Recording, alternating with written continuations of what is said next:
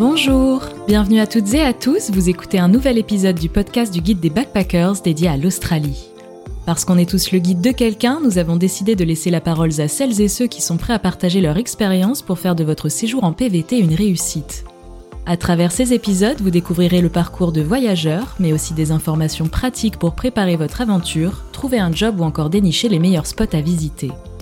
Alors bonne écoute et surtout bienvenue à bord de cette magnifique fabrique à souvenirs qu'est l'Australie.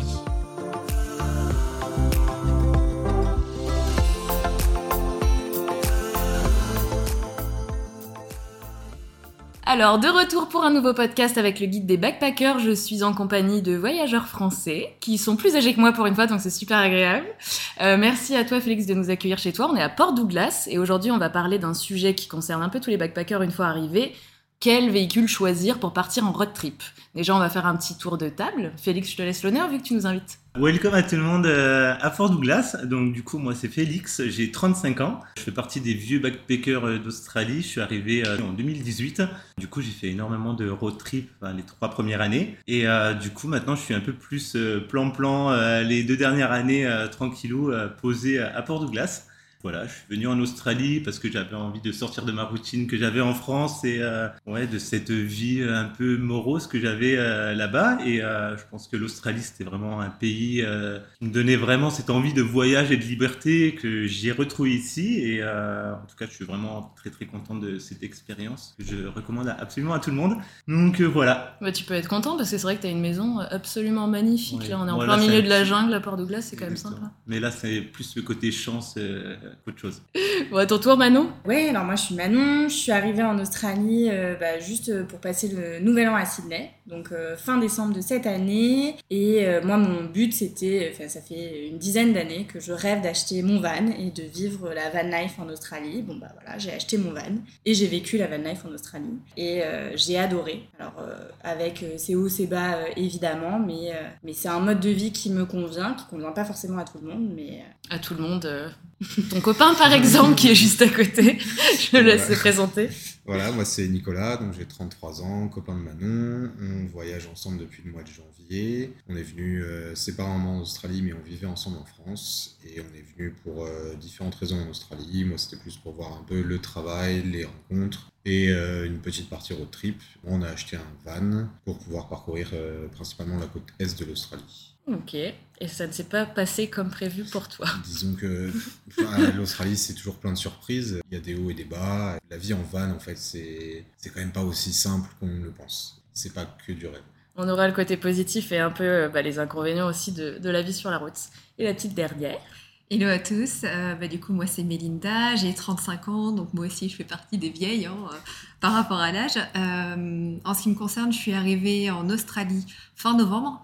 Je devais rester que 4 ou 5 mois en Australie parce que j'ai été sélectionnée pour le Canada et je devais partir au Canada euh, début mai en fait, début mai-juin.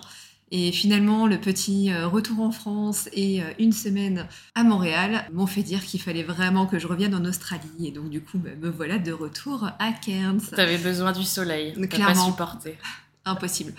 Le soleil m'appelle. Ouais, du coup, j'ai mis un petit post sur Facebook pour savoir euh, qui était Team Van et qui était Team 4x4. J'ai eu beaucoup de réponses assez similaires. Je vous la pose. Vous êtes plutôt Team Van ou plutôt Team 4x4 Alors, moi, personnellement, je suis plus Team Van, mais ça dépend de ton road, de ton road trip, exactement, parce que je pense que tu as les bons côtés aussi du voyage en 4x4. Perso, je suis Team Van depuis. Vous êtes tous Team Van après. Van 300%, ouais. Il y a toujours possibilité de louer un 4x4, je pense, pour une activité si tu as envie d'aller sur le sable, pour rouler sur le sable. Mais le van, c'est quand même plus compliqué d'en trouver. Donc. Euh. Non, mais je vais représenter la team 4x4 aujourd'hui, c'est très bien. bon, déjà, je vais vous demander un petit peu comment ça s'est passé quand vous êtes arrivé en Australie. Euh, est-ce que c'était évident pour vous? Vous vouliez tout de suite acheter un véhicule? Comment vous avez fait pour, euh, pour chercher et trouver? C'est pas toujours évident. Alors du coup, euh, moi, avec mon copain, la priorité c'était vraiment d'acheter euh, un véhicule pour se déplacer. Parce que forcément, en Australie, du moment où tu as un véhicule, ben, ça va te permettre de trouver plus facilement du travail. ben, clairement, tu es mobile. Même si par exemple, tu as une mauvaise expérience euh, dans un travail, ben, à ce moment-là, tu peux prendre ta voiture et partir dans une autre ville ou dans un autre état. Tu es vraiment mobile. Et, et ça, c'est, je pense, primordial. Et c'est juste un investissement d'acheter une voiture. Alors ok, c'est un peu cher. c'est pas mal de dollars de sortie quand tu arrives en en Australie, mais par contre, euh, c'est c'est juste un investissement à la fin. Tu sais très bien que si tout se passe bien, tu peux revendre ton véhicule. Et donc, euh, du coup, voilà. Et pour vous? Moi, le van, c'était bah, c'était un rêve euh, d'enfant, mais en fait, c'était déjà un grand enfant, parce que j'ai quand même 32 ans. Mais euh, ça fait ouais, 10-15 ans que je voulais euh, acheter mon van, euh, vivre la van life. Et du coup, il n'y avait pas tellement d'options. Nico n'était pas forcément d'accord. Et finalement, quand je suis arrivée, il m'a dit Ouais, on va acheter un 4x4. Et je me suis dit Oula, non, on va acheter un van. Et après quelques visites de voitures avec roof tent, de 4x4 avec ou sans roof tent et de van, il est apparu très rapidement que pour nous, le van était euh, La meilleure option. bah, l'idéal pour un côté pratique de t'as ta maison, mais, euh, mais ta maison ne se déplie pas, ta maison est prête tout le temps. Tu t'arrêtes et c'est terminé. Ça a été un peu une source de conflit entre vous deux, ça, pour choisir entre van et 4x4 Ça a été vraiment la question, genre bon, euh, ça c'est. ça, a été super rapide. euh. T'as pas eu le choix en fait. Non, c'est pas ça. C'est qu'en fait, euh, moi, je suis arrivé à Perth et à Perth, tout le monde ne jure que par les 4x4. Donc, c'est le Western Australia, c'est le 4x4, tout le monde veut son 4x4. euh, et donc, j'ai vite compris que dans ce pays, il fallait une voiture.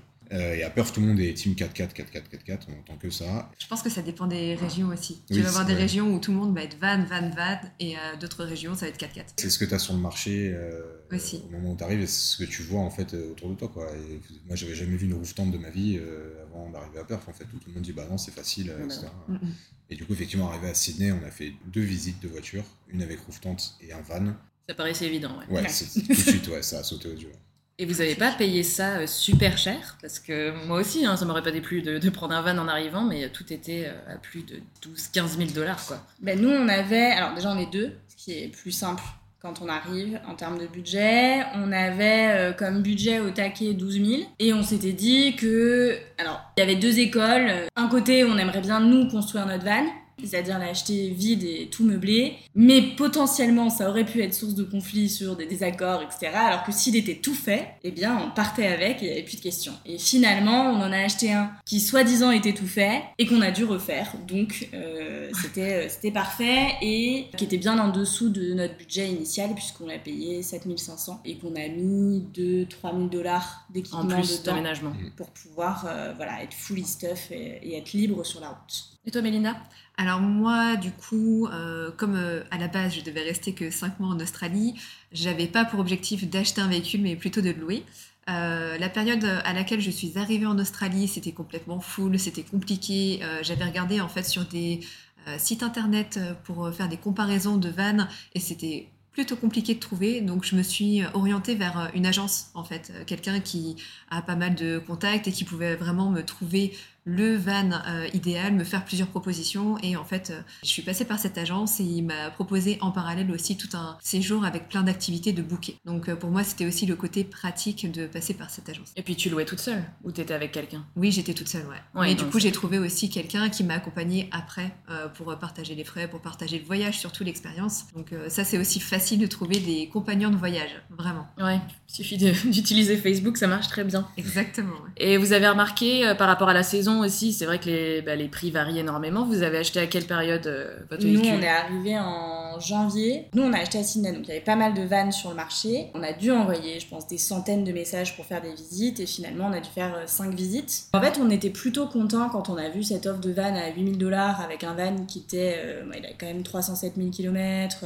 de 2004, donc euh, bientôt la vingtaine. Bon, il était nickel. Et toi, Félix, parce que toi, t'es quand même là depuis Alors, 5 moi, ans, ouais. donc t'en as eu des véhicules? Exactement, donc c'est ça. Moi j'ai acheté, enfin avec mon copain, on avait acheté euh, deux 4x4 et euh, un van, dont maintenant une voiture aussi. La première année, quand on est arrivé en Australie, on est arrivé à Sydney. Le premier qu'on avait acheté, c'était un Mitsubishi Pajero, donc un 4x4. La priorité, alors comme tout le monde, c'était euh, les fameux 250 000 km qu'il faut pas dépasser. Ouais. Alors ce qui est faux, hein, vous pouvez avoir des voitures au-delà de 250 000 en très bon état. Non, mais c'est vrai qu'en venant de France, Ouais, ça nous vrai que impressionne. tu regardes alors les qu'en fait, 250 000, mais non, pas du tout. Tu peux juste demander tout simplement euh, les factures euh, de, des réparations qui ont été faites et de vraiment ne pas hésiter à le faire un check dans un garage. Euh, ça va te coûter un peu moins de 200 dollars, mais au moins ça te soulage de savoir un peu s'il y a des réparations à faire dessus ou pas. C'est pas le, pays des bisounours aussi, euh, l'Australie. Il y a beaucoup de personnes qui partent du pays et forcément qui vont revendre leur véhicule avec euh, pas mal de, de problèmes. Donc euh, voilà, c'est bien de faire un petit check euh, dedans. Et donc du coup, alors la première année, on a eu un Mitsubishi Pajero qu'on a vraiment équipé euh, vite fait, mais euh, ça, ça ressemblait à quelque chose. On n'avait jamais touché un marteau de notre vie, donc euh, voilà, on avait un petit frigo, une, des petites étagères et on avait une tente au sol. Donc euh, on appelait ça une swag. Ah, c'est trop Et, bien euh, ça par voilà, et j'avais vraiment, sincèrement, on a fait, j'ai passé des super bons moments euh, avec ce petit euh, Pajero et la tente au sol parce que déjà c'est c'est pas mal parce que quand tu vas être dans une ferme par exemple pour aller travailler, bah, ta, ta tente elle est au sol donc t'es pas obligé de la replier ou de la remettre. moi. Après on a eu un- une rooftop tent sur le Pajero, j'ai pas du tout du tout aimé. Alors clairement c'est beau, c'est oui, c'est ça fait une petite maison sur le toit, c'est sympa. Pourquoi t'as pas aimé Mais, de moi, déplier, vraiment- replier tous les en fait, jours C'est ça, tous les matins, euh, tu déplies, tu replies ta, ta tente. Et en plus de ça, il faut savoir qu'on est, oui, en Australie, il pleut aussi. Hein, il fait pas tout le temps beau. Il y a du vent surtout. Il y a du vent, donc ta tente, elle va bouger sur le toit. Et euh, quand il pleut, ben, tu vas refermer ta, ta rooftop tent et, euh, et ça va être humide le soir quand tu vas dormir dedans. Donc clairement, la rooftop tent, perso, j'ai pas du tout euh, aimé. Mais en tout cas, voilà, la tente au sol, euh, c'était euh, c'était vraiment parfait. Quoi. Tu, on, on a fait le Red Center et on a dormi dans des endroits euh, sauvages où euh, on a croisé des dromadaires sauvages euh, pendant la, enfin, au matin ou euh, des, des, des chevaux sauvages, on a rencontré. Il faut pas se faire écraser le matin quoi mais. Ouais, non, non, il, voilà, tranquillement, quoi. Mais, mais voilà, après, niveau tente, je recommande moi en tout cas une tente au sol, Et après, on avait eu, euh, du coup, on a acheté un van qu'on a complètement aménagé. Alors, pareil, euh, éviter d'acheter des, euh, des véhicules dans les car dealers. Très mauvais, très, très, très Ah mauvais ouais, choix. Voilà, les car dealers, c'est souvent tu vas, tu vas avoir des, des entourloupes dedans et ils ont leur propre mécano. Du coup, ils essaient de cacher un petit peu les problèmes du véhicule, nous, ce qui était le cas, mais voilà. Ils te font des faux euh, contrôles techniques aussi. Exactement, Ouais. exactement. Donc car dealer, très mauvais choix, mais en tout cas nous euh, non, tout simplement sur marketplace on avait checké. Après, bah, comme elle disait, c'est vrai qu'à Sydney il y a pas mal d'offres de, de véhicules dans les grandes villes. Melbourne, on avait trouvé ça cher parce qu'on a eu un, un Nissan Patrol, donc gros 4x4 euh, australien, euh, mais euh, qui consomme énormément. Donc pareil, on l'a aménagé et donc du coup on l'avait tout simplement trouvé sur marketplace. C'était la deuxième année qu'on était revenu en Australie. Donc du coup voilà, marketplace et, et passer par un, un garage pour faire un check, c'est le conseil que j'ai à donner. Et, et après on a eu un petit van et j'avoue que le van c'est quand même la belle vie parce que tu t'es pas obligé d'être. On en parlera sûrement après sur les fréquents, les choses comme ça, mais c'est vrai que le, le van c'est quand même ça a quand même son ses avantages aussi quoi. Ça Ouais, dépend bah, c'est une fois petite du maison trip. qui roule quoi. Voilà, T'as exactement. tout ce qu'il faut à l'intérieur. Ouais. Et toi Mélinda Moi, de mon côté, donc euh, pour la première partie, j'avais pas acheté de véhicule, je l'ai juste loué. Euh, par contre, là, en étant revenu euh, sur Cairns et sachant qu'il fallait impérativement un véhicule pour euh, bouger et pour trouver un travail, je suis allée dans un car dealer. Ah, tu t'es fait. Donc, Et on est cadeau, cadeau. Donc euh, là, clairement, on verra dans quelques semaines, quelques mois si tout va bien. Mais normalement, euh, elle tient bien la route, ça va. Après, j'ai pris un petit SUV parce que j'avais le choix en fait entre une petite voiture pour la ville parce qu'elle était pas chère et pratique, mais sachant que je veux faire pas mal de routes après et que j'ai aussi euh, l'idée de me dire je vais peut-être potentiellement mettre un matelas dans le coffre parce que ça reste aménageable. Je me dis pourquoi pas en fait. Donc du coup, je suis partie sur euh, un petit SUV. Et tu l'as payé combien? Je dirais 8500 dollars, Ok. Combien de bornes? 200 000.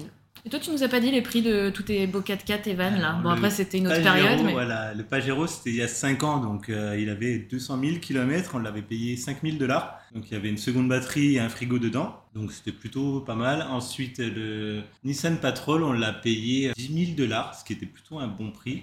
Euh, voilà, mais bon, c'était un, un Nissan Patrol avec euh, partie euh, gaz et essence. Donc voilà, nous on appelait ça, on avait un gros 4x4 avec un trottineur, avec un moteur de trottinette. Voilà, c'était le petit euh, Nissan Patrol. Donc voilà, on l'avait payé à 8000, euh, 8500. Et on l'avait revendu par contre à Darwin, plutôt bien, à 12 000. Et le van, on l'a payé donc 5500 dollars, donc euh, non équipé, complètement vide. Et euh, dedans, on a mis à peu près 6-7 000 dollars d'équipement euh, pour le lit, le frigo, kitchen, enfin cuisine, voilà. Et Moi, j'avais payé, je crois que j'avais payé 6500 mon, mon 4x4, mais pas du tout aménagé, moi, pour le coup. Mais par contre, euh, ce que je conseille aussi, euh, moi j'ai un peu fait euh, cette erreur de car dealer. Enfin, au début, je me suis dit, je voyais toutes les annonces marketplace et je me disais, ah, mais trop génial, j'envoyais des messages, mais on me répondait une fois sur dix. Parce que bah il y avait énormément de concurrence forcément, c'était Melbourne en plein mois de novembre. Donc je me suis dit je vais aller aussi voir car dealer, il y avait une Ford très jolie bleue, enfin ça, elle, en jetait quoi, elle était pas très chère, tout était compris avec la la Rigo d'un an. C'était genre 6000 dollars je crois. Mais je me suis dit c'est quand même bizarre, en plus elle part pas, ça trois semaines qu'elle est là pour son prix, c'est voilà. Et j'avais euh, juste contacté un, un mécano sur euh, Melbourne qui du coup est allé voir les deux voitures que je préférais et il m'a dit mais heureusement que t'as pas pris la Ford parce qu'il m'a dit de, de, de premier abord euh, génial. Il a dit j'ai juste ouvert le capot, ça t'aurait eu je sais pas combien de- d'embrouilles quoi. Ça Et c'était car dealer euh, avec ouais. euh, pareil des, Ça se fait des beaucoup papiers. aussi, ça, les gens qui euh, demandent sur les groupes Facebook euh, des mécanos dans le Ouais. coin et Ouais. euh, leur, leur donner un petit billet.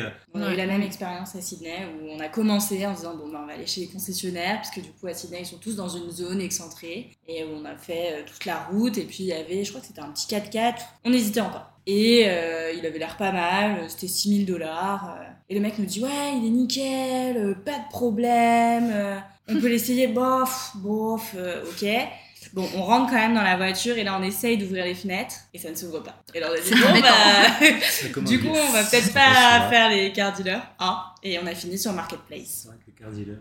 Non, Marketplace, franchement, j'ai l'impression que tout le monde trouve les son véhicule backpackers, dessus. finalement, c'est bah, c'est plus fiable. quoi. Ils passent leur vie dans leur voiture. Leur voiture, ils les connaissent par cœur. Après, il y en a qui sont Après- plus ou moins honnêtes que d'autres, mais C'est un peu la jungle aussi, Marketplace, quoi. Parce que les gars enchaînent les visites, en fait, surtout nous, on était à Sydney. euh, c'est les appartements à Paris. on était la première. C'est ça, mais la vente est Et tu saisonnière. prends maintenant ou tu l'as dans Ouais, l'os. ça, c'est en gros, t'as 10 visites, tu dis, bah, soit tu me dis oui maintenant, soit en fait, j'ai 5 ou 6 autres euh, ça. personnes qui viennent. Il, y en a, Il sera il y en vendu a dans la sûrement un qui va le prendre, quoi. Bah, du coup, t'as la euh, pression et des ouais, fois, t'achètes du des trucs sans avoir tout checké. C'est et- vrai qu'à Ouais, Sydney, ouais, surtout c'est- Sydney, t'as énormément de véhicules. Beaucoup de gens arrivent à Sydney pour acheter des véhicules et euh, c'est vrai que t'as pas mal de choix. Mais euh, bah, du coup, je sais pas si tu prends le- la bonne décision ou pas, de, tellement qu'il y a de voitures euh, à vendre. Mais Mais en même pense- temps, les prix sont plus élevés dans le Nord aussi, donc c'est quand même plus Ouais, moi, j'ai sont trouvé intéressant. ça moins cher à Sydney qu'à Perth, Ouais. Ah, bah oui. Et j'ai Ah oui, l'impression sûr. que ici, ouais. enfin, Sydney, en fait, c'est là où j'ai vu les prix les moins chers pour les voitures. ouais. Mais ça m'arrange pour Perth parce que je voulais vendre ma voiture là-bas. euh, Si, Ah, si bah, les prix sont un peu plus hauts, ça peut être, ça peut être intéressant. Faudrait juste changer la plaque peut-être. L'avantage du WA, donc c'est vrai que tout le monde cherche une plaque WA. Pourquoi? Parce que tu peux la, la vendre et acheter depuis partout en Australie.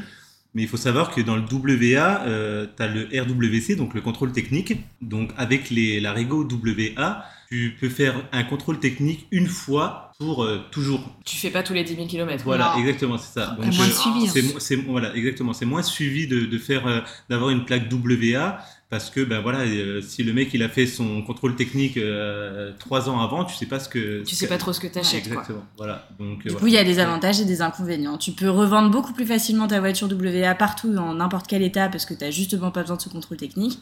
Mais d'un autre côté, quand tu achètes une voiture WA, bah, Bah, tu ne sais pas, exactement l'état dans lequel elle est. En parlant de détails, il faut savoir que l'Australie c'est plus grand que l'Europe. Voilà, juste pour donner un petit peu euh, une image aux gens qui vont venir en Australie. L'Australie c'est énorme, c'est très très grand. C'est pour ça que les gens achètent des, des voitures pour se déplacer ou euh, de savoir quel régo choisir en fonction de là où tu vas arriver. Parce que l'Australie, voilà, c'est très très très très grand. Ah, mais c'est pas évident à l'avance. Moi, je, me suis dit, j'arrive à Melbourne, je vais faire le tour de l'Australie en un an tranquille et Oui. j'arriverai à Melbourne. pas du tout, en fait. Tes plans je changent. suis déjà. voilà, dans tous les cas, tes plans changent. Donc dans Ça tous fait les un cas, an, j'ai juste fait la côte est. ça- Donc, comment dire exactement. Clairement, en Australie, no expectation, juste suivre le flow. Non, mais c'est ça. Tes plans changent tous les jours. Et j'ajouterais euh, juste un, un truc. Quand on achète un véhicule, faut juste suivre son instinct et se faire confiance. Nous, on a eu euh, une expérience où on a vu un Toyota Regius. Euh, du coup, Toyota, c'était bien parce que bon, Ça tout fait monde rêver. dit que euh, les Toyota. Toyota, c'est merveilleux. Les Japonais, c'est déjà pas mal. Le van était pas beaucoup de kilomètres, 2012, donc relativement récent pour un van. Plutôt bon état. 6000 dollars, ce qui est très très rare à Sydney en janvier. Et euh, juste, je sentais pas le mec. Je, je sais pas pourquoi, je, je le sentais pas. Et arrive, hein. je pense qu'on a bien fait. Et voilà, on a bataillé pendant deux heures pour savoir si euh, on l'achetait, on l'achetait pas. Le risque était pas trop gros parce que c'était 6000 dollars. Mais d'un autre côté, si c'était un escroc, bah, on perdait 6000 dollars. Bref, on l'a pas acheté. Et euh, trois jours après, on trouvait notre van. Et il y aurait pu avoir des entourloupes, mais on le sentait différemment. Et voilà. Donc juste se faire confiance et pas y aller si vous le sentez pas. Et Et d'ailleurs, pas acheter de voiture euh, européenne, de marque européenne. Ah, Oui. Plus s'orienter Ou les- américaine, d'ailleurs. Exactement, Exactement. parce qu'en fait, il n'y a pas les pièces ici. Donc en fait, dès lors que tu auras le premier souci euh, pour changer un truc, ça va coûter une fortune, parce que les pièces sont pas ici. Donc, vaut mieux s'orienter sur des voitures asiatiques ou japonaises. Complètement. J'ai l'impression qu'elles sont même plus fiables. Je crois que c'est beaucoup, pas ouais. qu'une impression. Puis ne pas hésiter aussi à regarder beaucoup de véhicules. euh, C'est vrai qu'on on veut vite avoir son véhicule pour partir en road trip. Il faut se donner aussi du temps, euh, se donner une petite semaine ou quelques jours Mm. euh, pour voir plusieurs véhicules, comparer, Comparer. voir un petit peu ce qu'il y a. Pas acheter le premier, oui. Alors Demander euh, il- conseil. ouais. Voilà, exactement. Il faut voir plusieurs véhicules pour tomber sur la perle rare et sur quelque chose qui va nous plaire vraiment. Mais je rebondis sur le fait qu'il faut se faire confiance. Effectivement, ça me rappelle que j'avais fait un essai sur euh, un vieux van, mais c'était vraiment. Il n'y a, y a pas de mots en fait pour décrire euh, ce véhicule. Quand je l'ai essayé, euh, il était sympa, super bien aménagé. Mais en fait, dès que j'ai commencé à le conduire, je n'arrivais pas à tourner le volant. euh, la boîte de vitesse, ça fonctionnait pas. euh, je ne trouvais pas le point de patinage parce que c'était une manuelle en plus. C'est bien d'avoir une automatique au passage en Australie, c'est quand même Non. plus pratique. c'est quand même plus Ah, pratique parfois. C'est pratique, mais Ouais, à un niveau. pratique, ouais, c'est pratique, mais Mais tu t'ennuies. si tu as un problème euh, mécanique, ça te coûtera plus cher d'avoir euh, avec une voiture automatique que manuelle. Mais déjà qu'on doit gérer la conduite à gauche, si on se rajoute en plus. Ouais, mais on euh, s'y fait vite. non, Il y a un temps d'adaptation, c'est On sûr. s'y fait vite. Tu as eu ton permis, donc du moment où tu as ton, ton permis, dans tous les cas, euh, manuel ou automatique, euh, tu es censé euh, gérer. Ouais, mais conduite à gauche, moi, je, moi ça me faisait paniquer. Non, mais finalement, c'est super simple. Mais au Ouais, début, quand. C'est t'achètes. c'est surtout Ouais, quand tu as en fait jours, à gérer la boîte de vitesse en même temps. Et là, tu te dis, euh, ok, là Bah c'est oui, un peu plus Tu compliqué. réfléchis. Et puis moi, je me- Même au niveau j'avais des peur. J'avais peur que ce soit à l'inverse du Non. coup aussi. Ouais, en fait, non, C'est pareil, mais juste la main gauche. Mais bon, ça- Moi, c'est les rétros. Euh, Ah. pas les rétros, les, Non, euh, les essuie-glaces. essuie-glaces. Euh, Ah, les clignotants, Ça, on y arrive. Tu vas, tu Non, vas moi non mettre souvent les essuie-glaces au lieu de mettre les clignots. Quoi. je Ça, l'ai fait encore ce matin. donc, Ouais. euh, Ça nous arrive tout le Il y a temps. des reste, choses qui euh, changent pas. Mais après plusieurs mois, ça reste. ouais. Et du coup, moi, j'aurais ouais, rebondi sur un truc qu'a dit Melinda, où c'est important de tester la voiture. Et si vous pouvez pas l'essayer, genre, l'achetez pas.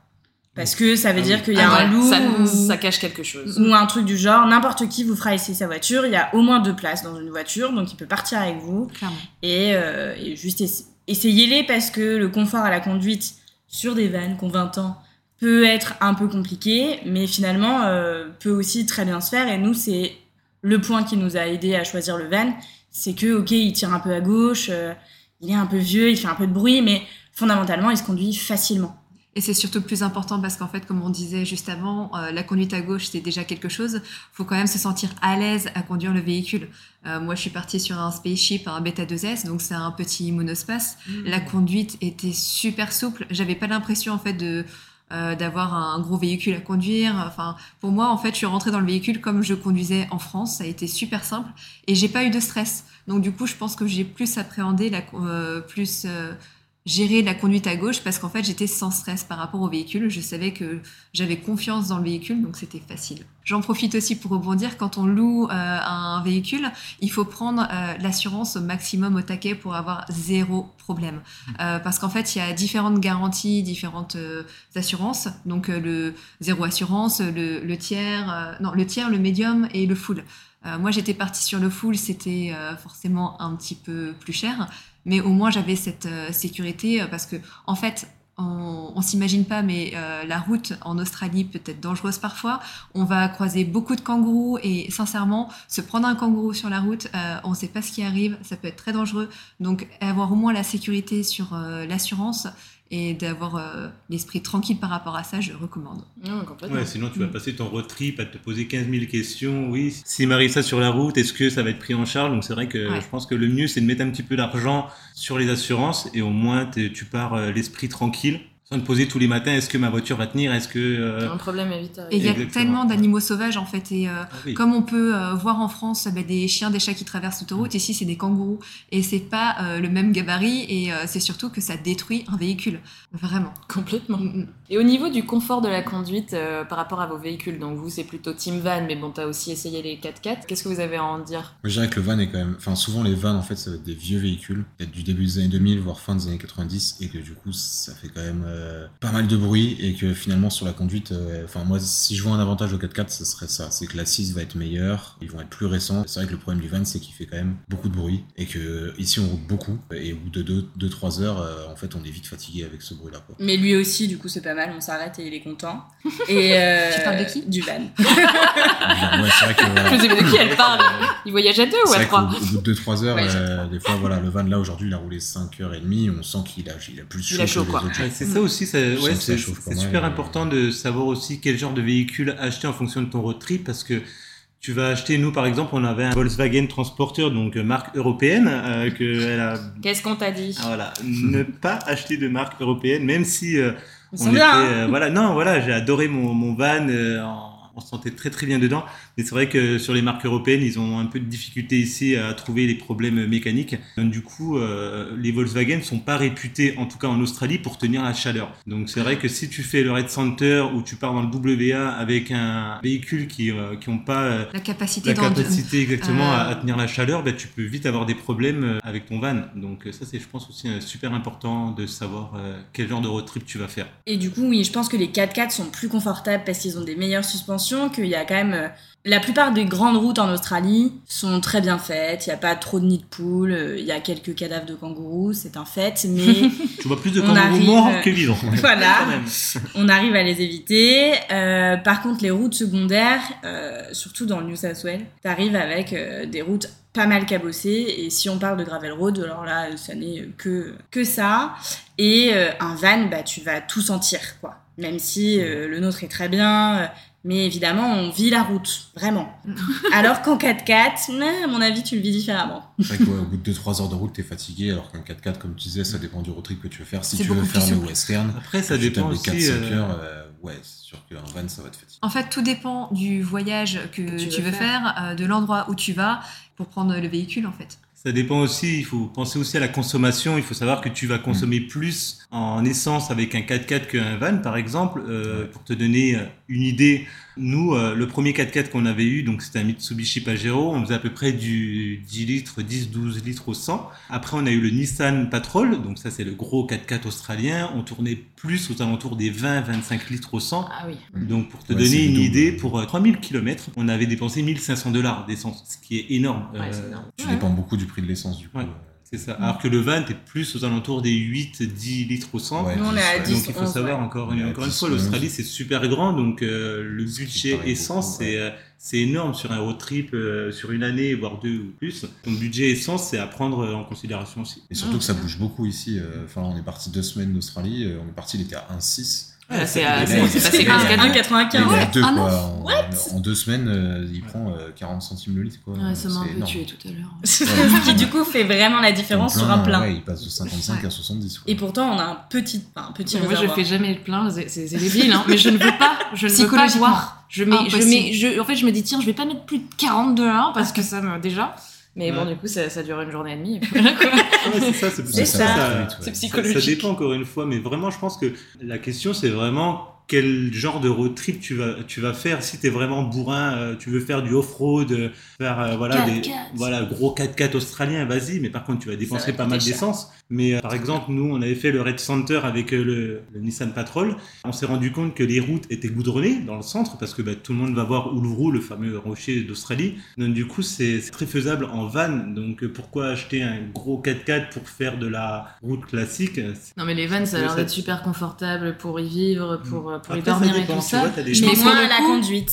Bien sûr, mais par exemple, on était en road trip avec des, des amis sur la côte Est et euh, on était avec. euh, un des gars avait un van et pour le coup, bah, il a loupé plein de trucs, quoi, parce qu'il n'arrivait pas à aller dans tous les national parks quand on allait, où il y avait un Mais petit peu de sable pour dormir. Tu peux louer à ce moment-là. Ouais, mais louer, fais- c'est pas, enfin, c'est pas non plus. euh, Bah oui, mais l'argent que tu vas. Moi, perso, de... après avoir, je te dis, après avoir eu les 4x4 et le van, je me suis rendu compte maintenant que j'aurais préféré prendre un van dès le début et en fait louer des 4x4 pour tout ce qui est Fraser Island. euh, Non, mais même pas. Enfin, genre, ouais. tous les national parks que t'as sur Ouais. tout le long de la côte, tu peux pas y accéder en Il y a van. plein de campgrounds qui Même sont euh, au bout des la Daintree national non plus. Alors bon, je vends un petit peu mon truc parce que je suis solo euh, dans l'histoire euh, avec le 4x4, mais franchement, euh, c'est vrai que tu peux louper pas mal de choses aussi avec un van. C'est vrai. Tu peux aménager aussi ton En tout 4x4 cas, les incontournables en Australie, voilà. c'est vrai que c'est c'est faisable, que ce soit en van ou en 4x4.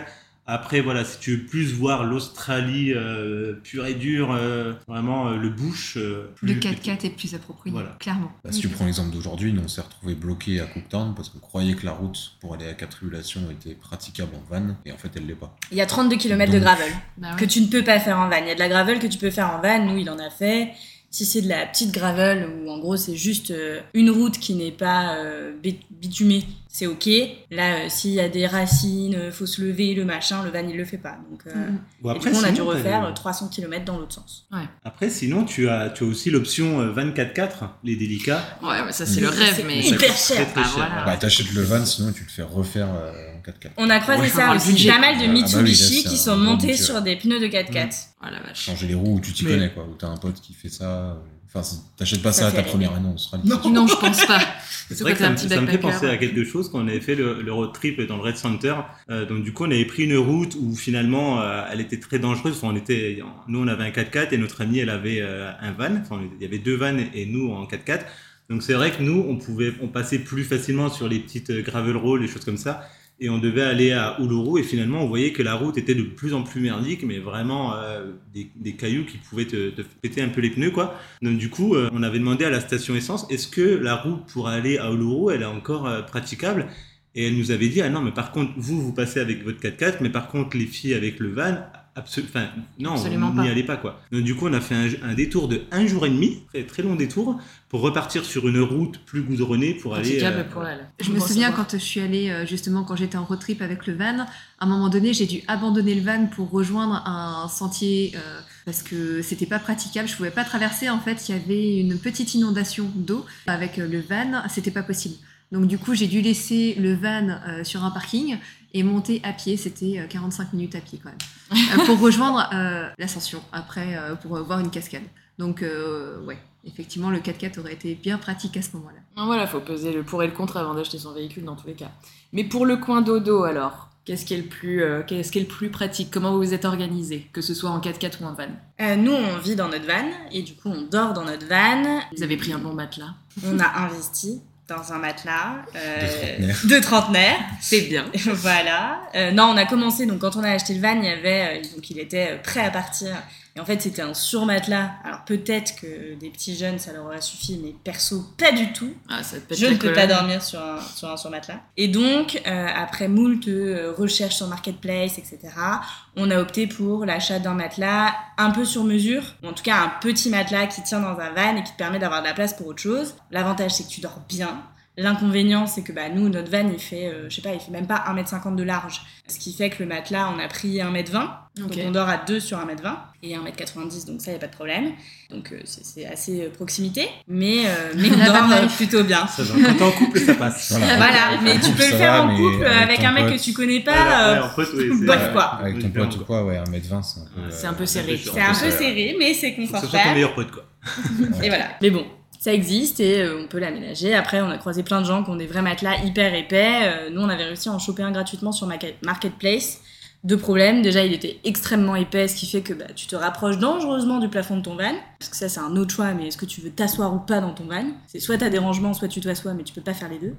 Bref. Et un autre problème, c'est que c'est souvent très très lourd. Et qui dit lourd, bah, dit que du coup, tu, consommes plus. Bah, Moi, j'approche la trentaine, mais je n'ai, je n'ai pas fait attention à mon dos du tout. Quand j'ai acheté mon 4x4, je me suis rendu compte que bah, y avait absolument rien dedans. Et euh, j'ai cherché sur Marketplace justement un matelas. Je suis tombée sur un, un matelas Ikea qui était très bien. Il était à 25 dollars, je crois, chez un, un gars qui avait une villa magnifique à Phillip Island où je suis allée là-bas. Et euh, je me rappelle très bien ce jour, j'arrivais un peu paniquée, genre j'ai besoin d'un matelas tout de suite parce que je ne trouvais pas d'hôtel à un bon prix ce soir-là. Et en fait, le gars, quand il m'a vu, il a vu l'état de la voiture, il m'a fait Mais euh, vous savez quoi, je, je vous le donne ce matelas. Et je comprends pourquoi il me l'a donné, parce qu'en fait, il est carrément trop long. Et en fait, il y a tous les ressorts qui sortent là. Mmh, Et ça fait à peu près six mois que je dors dessus. Donc là, votre matelas sur mesure, ça me donne bien envie. Mais je pense qu'il y a des gens qui ont eu des expériences un peu plus compliquées, comme, euh, comme la tante, Alors, voilà. Moi, Félix. Exactement. Moi, je fais pas l'unanimité autour de la table. Il faut savoir que avant que je vienne en, Australie, j'imaginais vraiment le road trip avec en 4x4, la rooftop tent sur le toit, c'est joli, c'est beau. Et euh, finalement, ben, on a eu à un moment donné donc euh, cette rooftop tent sur le toit. Alors personnellement, je n'ai vraiment pas du tout apprécié. Alors pas du tout, je vais peut-être exagérer, mais c'est vrai que c'est sympa, tu dors quand même bien, donc euh, parce que tu as le matelas qui est fourni avec euh, la rooftop tent, donc euh, c'est c'est plutôt sympa. C'est assez en hauteur avec une échelle, donc c'est vrai que si tu dors à un endroit où il y a un risque d'avoir des crocodiles, des choses comme ça, c'est vrai que tu es un peu plus safe à- en hauteur. Mais par C'est un bon exemple. voilà, non, c'est vrai, non, mais c'est Un vrai petit que... euh, qui passe. Non, mais c'est vrai qu'on Ah. fait un, un free camp, nous, et qui, où apparemment il y avait des crocodiles pas loin.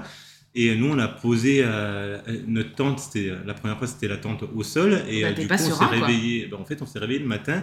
On n'avait pas pensé à la marée, quoi. Donc du coup, on était proche de l'eau euh, en se réveillant. Donc c'est vrai que on n'y pense pas forcément, mais euh, C'est vrai qu'ils sont marrants Voilà. avec leur, euh, leur signal attention crocodile, et puis c'est un free camp, et les gens mettent leur tente, ils se disent bah ok, mais je. Oui, oui. enfin, Après, voilà, c'est, euh, c'est- ça, ça reste, euh, voilà, tu vas pas te faire manger parce que tu dors dans une tente, au sol ou, ou euh, dans un rooftop tent. Mais c'est vrai que, voilà, en tout cas, sur, ce, sur cette tente-là, j'avais pas du tout euh, aimé. Pourquoi? Bah, Parce qu'en fait, tous les matins, tu vas, que ce soit en road trip ou même si tu travailles et que tu dois utiliser ta, ta voiture, tu vas replier ta rooftop tent tous les matins. Donc, du coup, il faut savoir que des fois, tu as des nuits fraîches où, euh, où tu vas avoir la rosée du matin, où il va même pleuvoir pendant la nuit. Donc, du coup, quand tu vas refermer ta rooftop tent, tous tes draps, tout ça, enfin, nous, on laissait serrer nos draps, nos- notre matelas dans, dans la tente. Et euh, du coup, quand tu la redéplies le soir même, ben, tout est humide. Et euh, pareil, quand il y avait du, des rafales de vent, euh, la tente Bah, tu sur le toit, quoi. elle bouge, voilà, elle bouge. Et c'est vrai que j'avais pas trop, trop. Enfin, j'avais pas spécialement apprécié d'avoir une rooftop tent sur le, sur le toit. Pareil, c'est aussi quand tu es en rooftop tent ou en tente, il faut que tu checkes euh, sur Wikicamp ou une application pour euh, savoir où est-ce que tu peux dormir, si c'est euh, autorisé d'avoir des tentes. Quand tu es en van, tu peux dormir absolument où tu veux, dans, que ce soit dans les rues ou dans les parkings. On avait fait par exemple un mois et demi à Byron Bay sur un parking en face de la plage, enfin en, en fa- oui en face de la plage et euh, on a dormi pendant un mois et demi au même endroit tous les soirs sans jamais Avoir, avoir, de, problème avec une tente, ça aurait été impossible. Déjà, de sûr, t'es grillé parce que bah, t'as ta rooftop qui est bon. ouvert sur ton toit ou t'as ta tente au sol, alors que le van. Oui, t'es obligé d'aller en camping dans tous les cas. voilà. Je pense qu'effectivement, la qualité du matelas en fonction de la durée du trajet euh, que tu vas faire est primordiale. Oui. Euh, moi, j'ai fait juste euh, 17 jours hein, en van. Le matelas était pas forcément super épais, mais il était très très bien. Euh, niveau confort, euh, je dormais très bien, moi qui ai euh, un sommeil vraiment compliqué. Euh, les conditions euh, climatiques, il fait très chaud, très humide, euh, tu es tout le temps dehors. euh, donc tu fatigues forcément plus. Et au bout de 17 jours, j'étais contente de dormir dans une vraie chambre à un moment donné. Non, mais c'est sûr. hein. Après, il y a Donc- beaucoup de gens qui, euh, qui prennent tout simplement des vrais matelas, tu sais, des, des matelas de, de lit, qui mettent ça dans soit leur voiture ou dans leur van ou dans Ouais. leur 4x4. Enfin, Je voilà, pense que le peux, euh, matelas, il faut vraiment Voilà, investir. le matelas, Ouais, ouais, dans le van, que, oui. Ouais, peut pas te permettre, surtout si tu fais des jobs assez difficiles quand même en Australie, donc Ouais. euh, vaut mieux bien dormir. Si c'est ta maison, en plus, lorsque tu travailles, d'autant plus. Parce que dans les fermes, c'est quand même très compliqué. hein. Mais même, euh, même dans le 4x4, vous avez jamais pensé, vous, à, à mettre un, un matelas, du coup? Vous Non. avez toujours euh, pensé tente? Non, parce qu'on voulait garder déjà les- L'espace. arrière au cas où. Enfin voilà, tu veux transporter quelqu'un, faire du par exemple des. C'est vrai que pour ça, voilà, tu- tu- covoiturage, ouais. covoiturage, euh, t'as tes places de, de- disponibles à l'arrière et ça te permet de, dépen- enfin, de diviser les, les, Les frais. les frais. Mais ouais, non, moi ça a jamais été euh, mon intention de mettre un, un matelas en tout cas dans la voiture. Mais déjà même tu te sens à l'étroit. Enfin pour moi perso, j'ai l'impression de te sentir vraiment à l'étroit dans. Je pense que ça va dépanner. Là, tu vois, par exemple, dans le SUV que j'ai, je vais pouvoir mettre un, un matelas. Mm. Ça sera que ponctuel. Ça sera pas vraiment pour des vrais road trips où je vais partir à l'aventure pendant euh, des semaines et des Oui. semaines. Ça va pas être possible. Mais ça peut être une idée, effectivement, dans Mm. le SUV.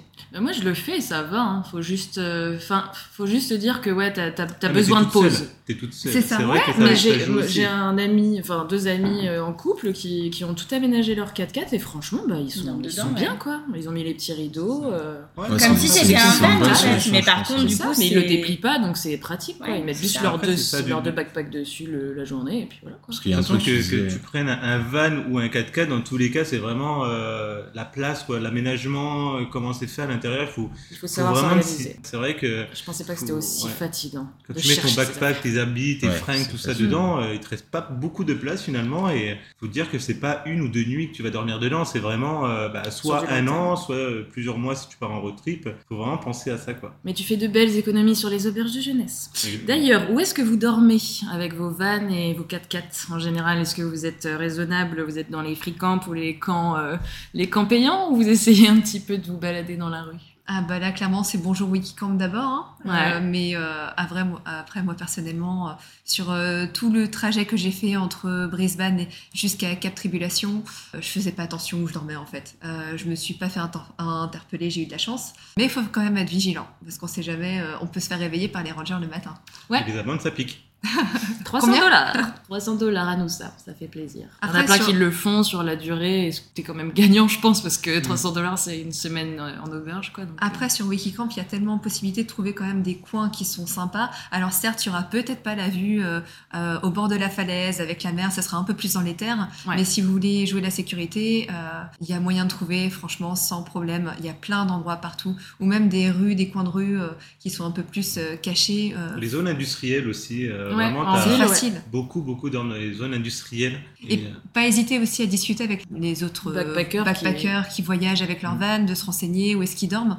Euh, moi, j'avais fait ça et ils m'avaient parlé d'un parking justement où tout le monde dormait là-bas et effectivement, il n'y a pas eu de souci. Et vous, c'est pareil? Nous, c'est un peu, plus euh, modéré. Euh, on On- fait, on fait du euh, free camp. Ouais.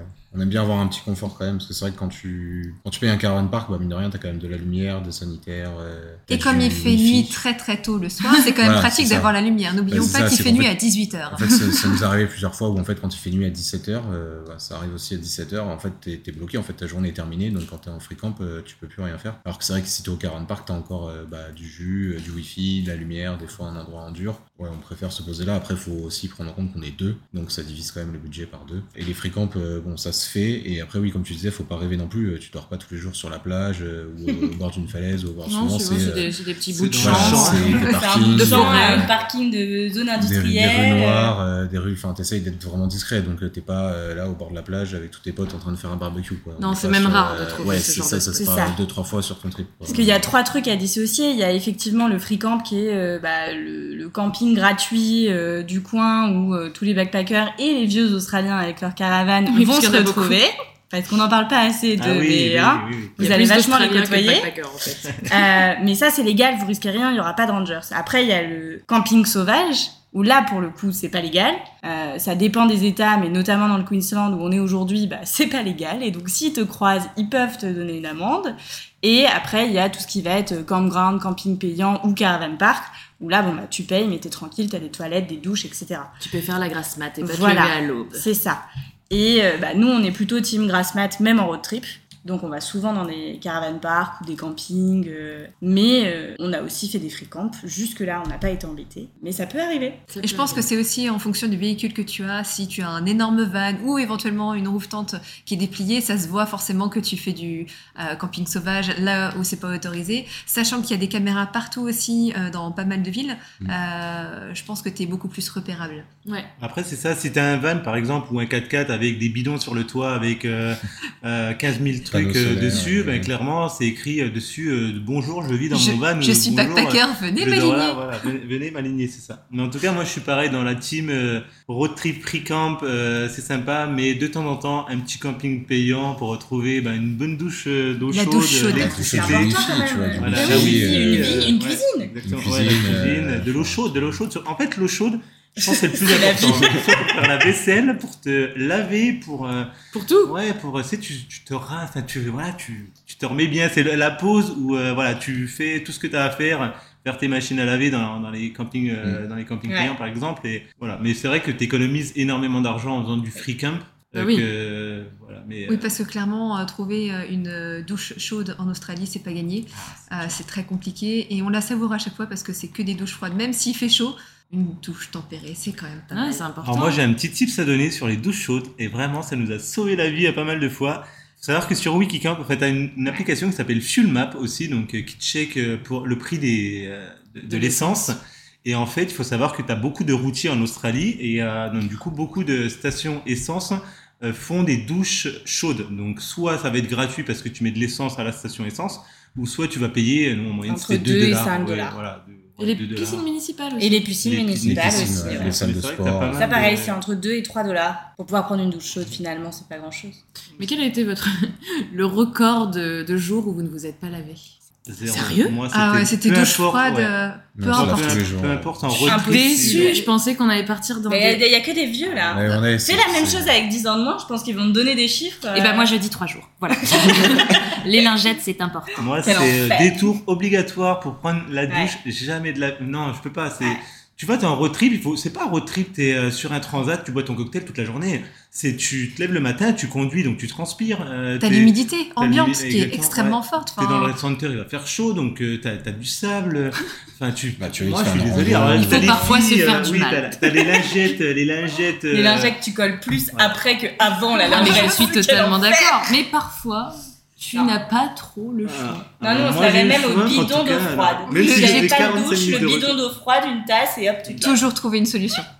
Douche obligatoire. Et niveau nourriture, comment ça s'est passé sur la route? Est-ce que c'était un peu compliqué euh, de gérer tout ça avec le petit réchaud qu'on connaît, euh, que tu mets sur la banquette arrière? Nous, on n'a pas vraiment de cuisine. Il y a plein de vannes qui sont aménagées avec une cuisine. Nous, on a choisi d'avoir un van dans lequel on peut s'asseoir, ce qui fait que. euh, et sortir par l'arrière. Donc, on n'a pas de cuisine. Euh, Enfin, mais tout est dans un tiroir, qui n'est pas exactement très pratique pour faire à manger. Euh, donc, nous, c'est team wrap, euh, sandwich et euh, dip euh, froid. Déjà, vous avez un frigo. Mais on a un frigo. Voilà. On est autonome en élec, euh, ce qui à mon avis est essentiel. Mais, euh, mais voilà, par contre, euh, oui, on a un réchaud. euh, si je prépare des pâtes en avance, euh, on les fera réchauffer dans la poêle, mais sinon, je En ne ferai tu- pas à tu- manger tu sur la réfléchis route. beaucoup. Quand tu fais à manger, tu réfléchis à vaisselle. Je vais devoir faire la Ah, mais on a vaisselle. des moi, assiettes ouais, en c'est- carton, hein. T'as une logistique ouais, Ouais, derrière. voilà, euh, donc tu dois utiliser. Enfin, moi, je sais que j'aime- j'aime j'aime bien cuisiner, quoi. Mais euh, bon, je cuisine moins que quand je vais être dans une maison ou quoi. Mais euh, tu fais vraiment attention à ce que tu manges, bah, voilà, pour pas faire trop de vaisselle, pour euh, pour euh, faire quand même assez rapide, parce que bah, c'est pas le confort non plus d'une cuisine, dans un- que ce soit dans un van avec, avec un réchaud quand il fait du vent et que ton réchaud il se coupe euh, tout le te temps, euh, voilà. Mais en tout cas, non, moi je je prenais du temps pour faire à manger, donc oui, tu commences à faire à manger quand il Ouais, fait super encore tôt, jour, voilà, super tôt. Je pense Mais, que c'est comme tout en fait. Tu pars en road trip, c'est une question d'adaptation. Tu t'attends pas en fait mentalement à te dire oh je veux mon petit confort non tu t'adaptes Euh, oui la team wrap clairement en Australie euh, c'est euh, passage obligatoire parce que c'est facile et puis ça reste sain. Euh, ça va être des salades ça va être vraiment des choses très simples. Alors oui on n'aura pas forcément des plats euh, hyper élaborés mais en fait t'es en road trip t'es dans un van tu kiffes surtout la nature et, et c'est ça le bonheur en fait. C'est vraiment de se dire je, je vais manger un petit truc ouais ça n'a pas une La grosse valeur. Non, ouais, mais en pas. fait le plus savoureux, c'est vraiment ce que tu vois, ce que tu as devant les yeux, c'est cette vue incroyable, c'est cette liberté, la liberté que tu ressens et de pouvoir aller là où tu veux en van et de te sentir libre. Et C'est que t'es toujours dehors, moi c'est ça que j'adore. Je Ouais. me rends compte qu'en fait, euh, ouais, c'est que au boulot, je suis en espace intérieur, sinon je suis tout le temps dehors à cuisiner ou à machin. Euh, T'as la petite euh, fenêtre ouverte quand tu dors. c'est- vrai que quand même le fait d'avoir euh, juste la vue sur l'extérieur tout le temps, c'est quand même appréciable. On se dit pas en fait ce qui va arriver à la fin euh, quand on retourne par exemple dans, dans une chambre. Moi quand j'ai terminé mon road trip dans le van, euh, j'ai dû donc le laisser et prendre deux nuits dans une chambre. Le- la première nuit, mais je l'ai tellement mal vécu parce que du coup euh, j'étais, euh, je me sentais oppressée. Et en fait, Pareil, une fois que tu as goûté à la van life, tu te dis mais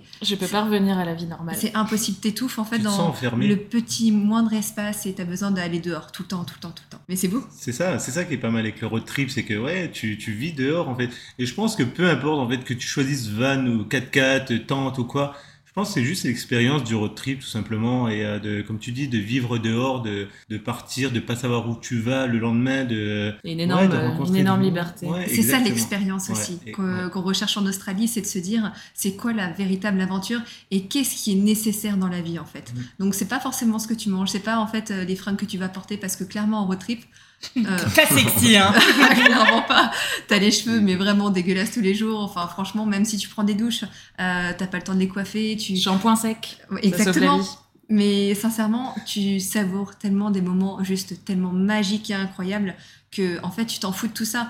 C'est des souvenirs, souvenirs. C'est ce que tu vas graver dans, dans ta mémoire à, à jamais et en fait c'est ce que tu vas apprendre sur toi aussi. Et après, je pense qu'il faut juste. euh, la van life, moi j'adore, mais euh, ça convient pas forcément à tout le monde, en tout cas sur du très long terme. Je pense que 15 jours, 3 semaines, tout le monde peut le faire, avec plus ou moins euh, de facilité, mais euh, passer des mois entiers sur la route, même si tu fais des breaks, au final, euh, ouais, tu fais des breaks, Enfin, tu t'installes dans des ouais, apparts.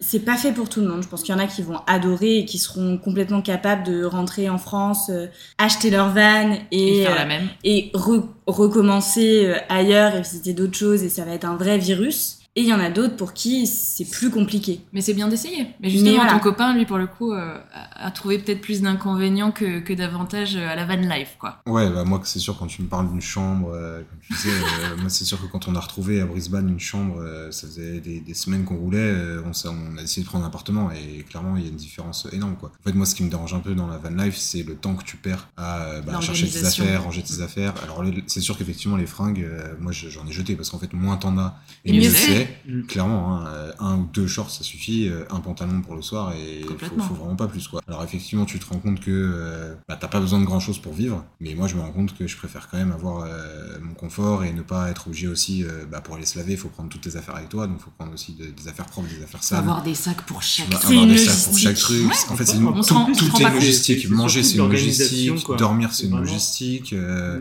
Mais du moment, en fait, je pense que ce qui est un Mais il peu faut compliqué, c'est le départ. C'est quand tu t'attends pas à tout ça, que tu as des certaines attentes et que ça matche pas. En fait, là, tu vas te confronter euh, vraiment à une situation difficile. Ouais, en fait, faites attention aux réseaux pas. sociaux, ce n'est pas la vérité. Voilà, en fait, Exactement. c'est- ça, c'est la première attention à avoir, c'est les réseaux. Ouais. Après aussi, tu, tu progresses aussi euh, en, En van life. life. C'est-à-dire qu'au début, tu vas, tu vas manger dehors parce que bah, tu sais pas trop comment tes trucs ils marchent pour manger, tu sais pas trop où tu peux te poser euh, pour faire manger, etc. Après, tu vas, enfin, tu vas bien comprendre les douches. Au début, tu vas te galérer à te laver avec un bidon. Après, tu vas comprendre que bah, les piscines, tu peux te doucher, les plages, tu peux te doucher, Mm.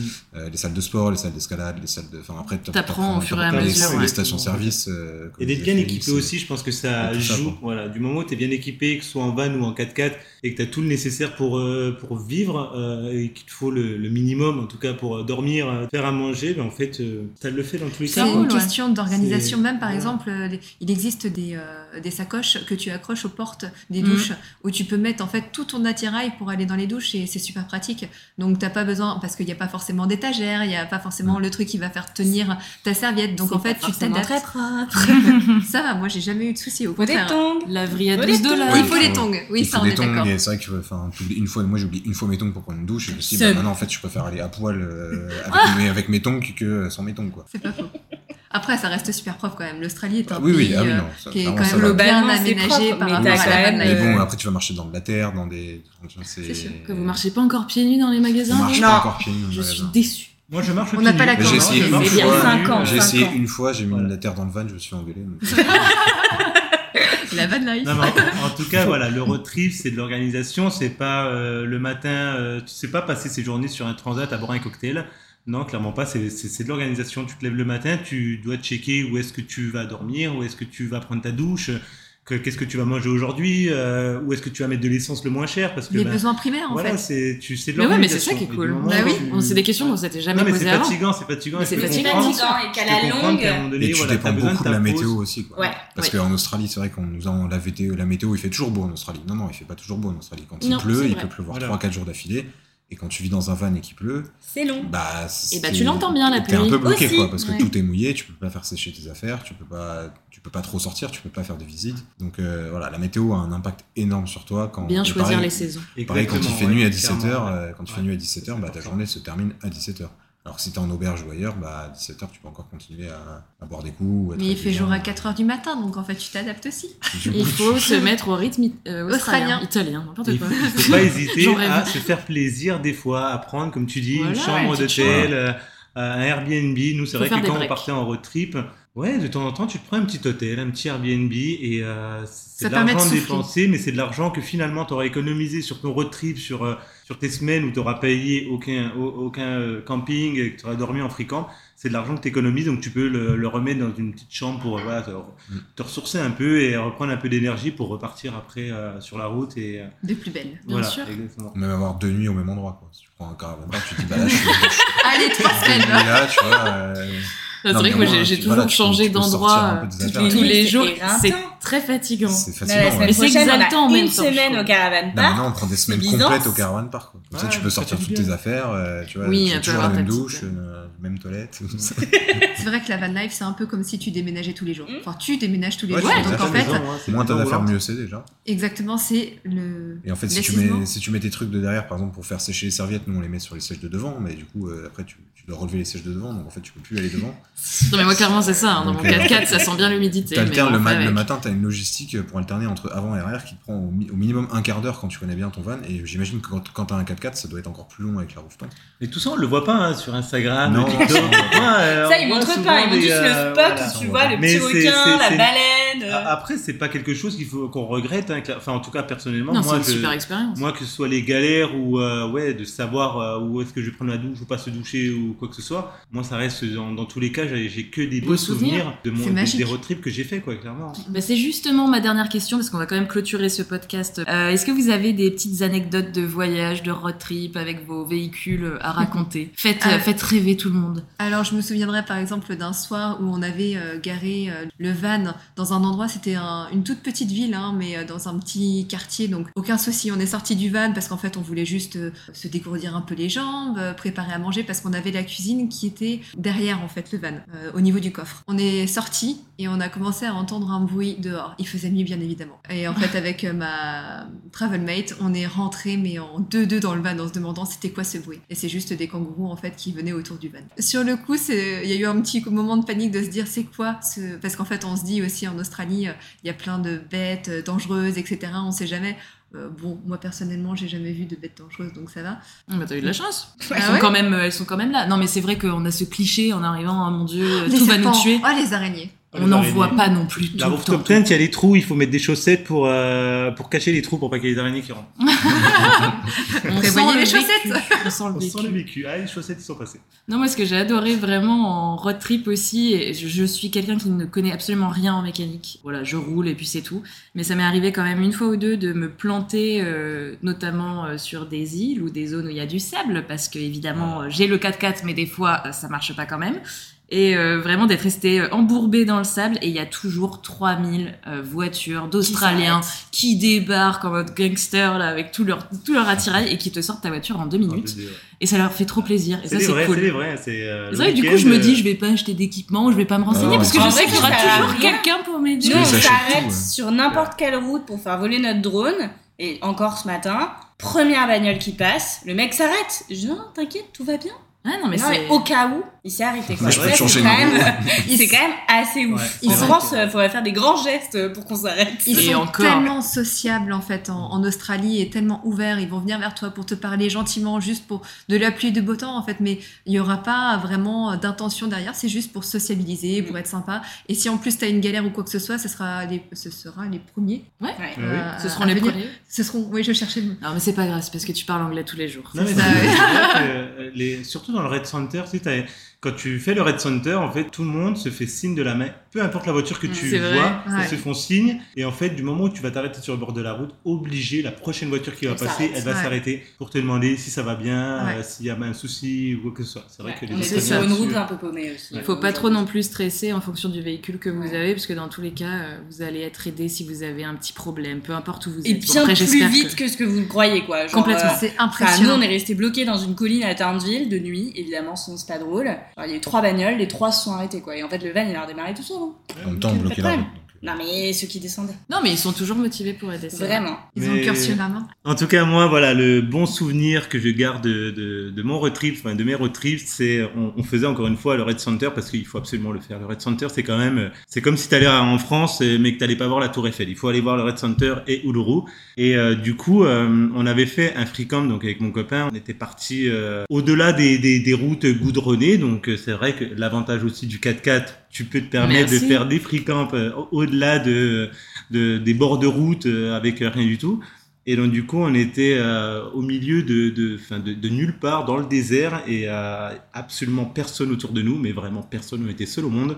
Et on s'était fait un petit feu euh, à regarder euh, le coucher de soleil. On avait passé euh, toute la soirée autour du feu. Et du coup, on avait posé notre tente. Et le matin, on s'est réveillé avec des chevaux sauvages. Voilà, on a ouvert la tente et on avait vu des chevaux sauvages. Je sais pas, il y en avait peut-être une dizaine qui marchaient tranquillement. Et après, on a continué un petit peu notre route et on a vu des dromadaires sauvages aussi. Donc voilà, je pense que le road trip, dans tous les cas, tu, tu vas vivre des Des belles aventures. des belles aventures, exactement. Mais ouais, voilà, c'est vraiment un beau souvenir que je, gar- que je garde de, de mon road trip. Et un mauvais, du coup, ça m'a fait penser à ça quand tu m'as parlé de... Il faut parler aussi des choses qui ne vont pas. Voilà. Et euh, donc, du coup, nous aussi, on avait euh, fait euh, en mode 4x4 sur la plage, euh, dans le sable. Voilà, on a le gros 4x4, on y va. Et en fait, on s'est embourbé dans le sable. Mais nous, euh, malheureusement, il y avait absolument personne autour de nous euh, pour nous aider. Donc, du coup, en fait, on s'était avec le, le Nissan Patrol qui est, enfin, il était une tonne, je crois, il est très très lourd. Donc, du coup, il s'est enfoncé dans le sable et en fait, on voyait l'eau qui passait, mais littéralement en dessous du 4x4. Et plus on grattait le sable, plus le 4x4 en fait s'enfonçait Aïe, avec l'eau qui passait. Et là, je voyais déjà ma vie. Donc, t'as tout, t'as tout dans ta voiture parce que t'as ta vie qui, qui est dans ta voiture. Donc, du coup, là, je me disais, mais oh, je vois déjà tout partir à l'eau. Et, Un sac à dos Ouais, voilà. non, mais le sac à dos, enfin, tout, tout, tout, euh, vraiment. Et on était perdu au milieu de nulle part euh, dans le sauce Australia. Du coup, voilà, on a réussi quand même euh, à se dégager un petit peu avec euh, les fameux, euh, je sais pas comment on appelle trucs ça. oranges, ouais, les trucs oranges là pour. Je sais même pas comment ça s'appelle. Les, euh, je sais plus exactement. Je le. ouais, voilà, ça m'a sauvé. C'est des sortes de plaques euh, qui te permettent de sortir ta voiture de bonne Ouais. galère. Ça coûte cher, mais euh, c'est bien de les avoir quand t'es embourbé euh, dans le sable. Et euh, on avait réussi à sortir le 4x4. Enfin, j'avais réussi à sortir le 4x4 et j'ai tracé sur la plage.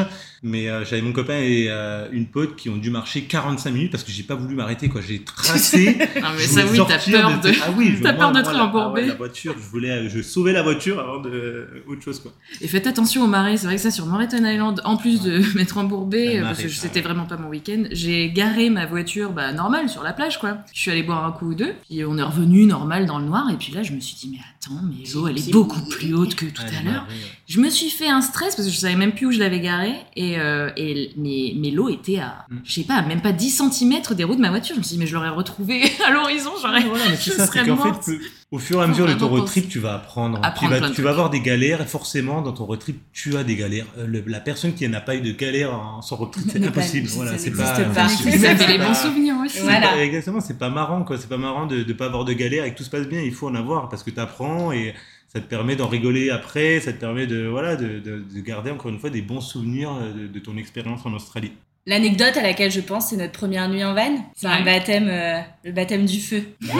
Dur le baptême du feu. C'était dur? Ah, c'était dur, c'était dur. On est parti du coup de Sydney, direction Jervis Bay. Ouais. Vous voyez, des plages Magnifique, magnifiques, de l'eau translucide, des dauphins. Bon, Jarvis Bay ne nous aime pas, ça c'est la finalité de l'histoire. Mais Ah. donc on se pose euh, à côté d'une pizzeria. Évidemment, première nuit, on va manger dans la pizzeria parce qu'on va clairement pas faire à manger.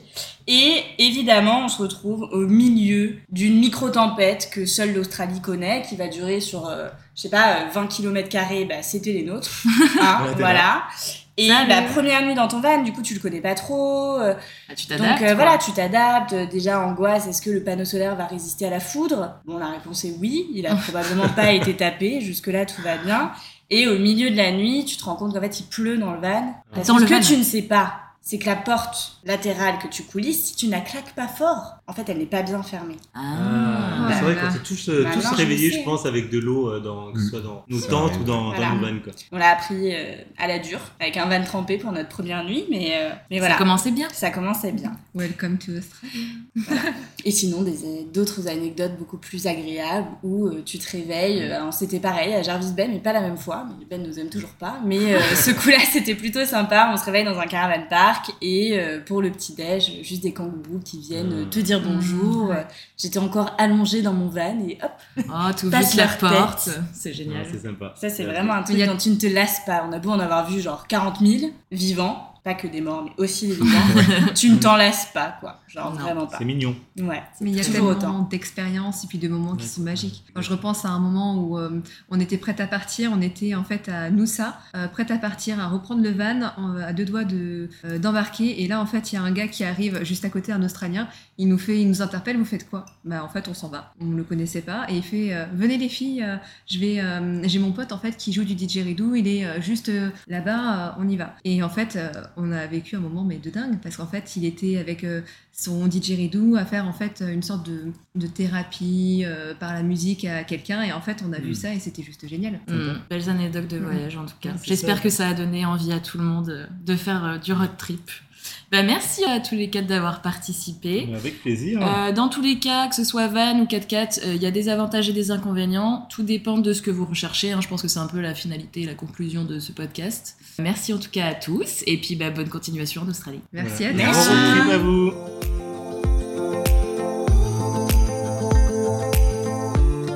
Vous venez d'écouter un nouvel épisode du podcast du guide des backpackers dédié à l'Australie. N'oubliez pas que vous pouvez télécharger gratuitement notre e-book sur le site australie-guidebackpackers.com, le guide ultime pour travailler et voyager en Australie. À très vite!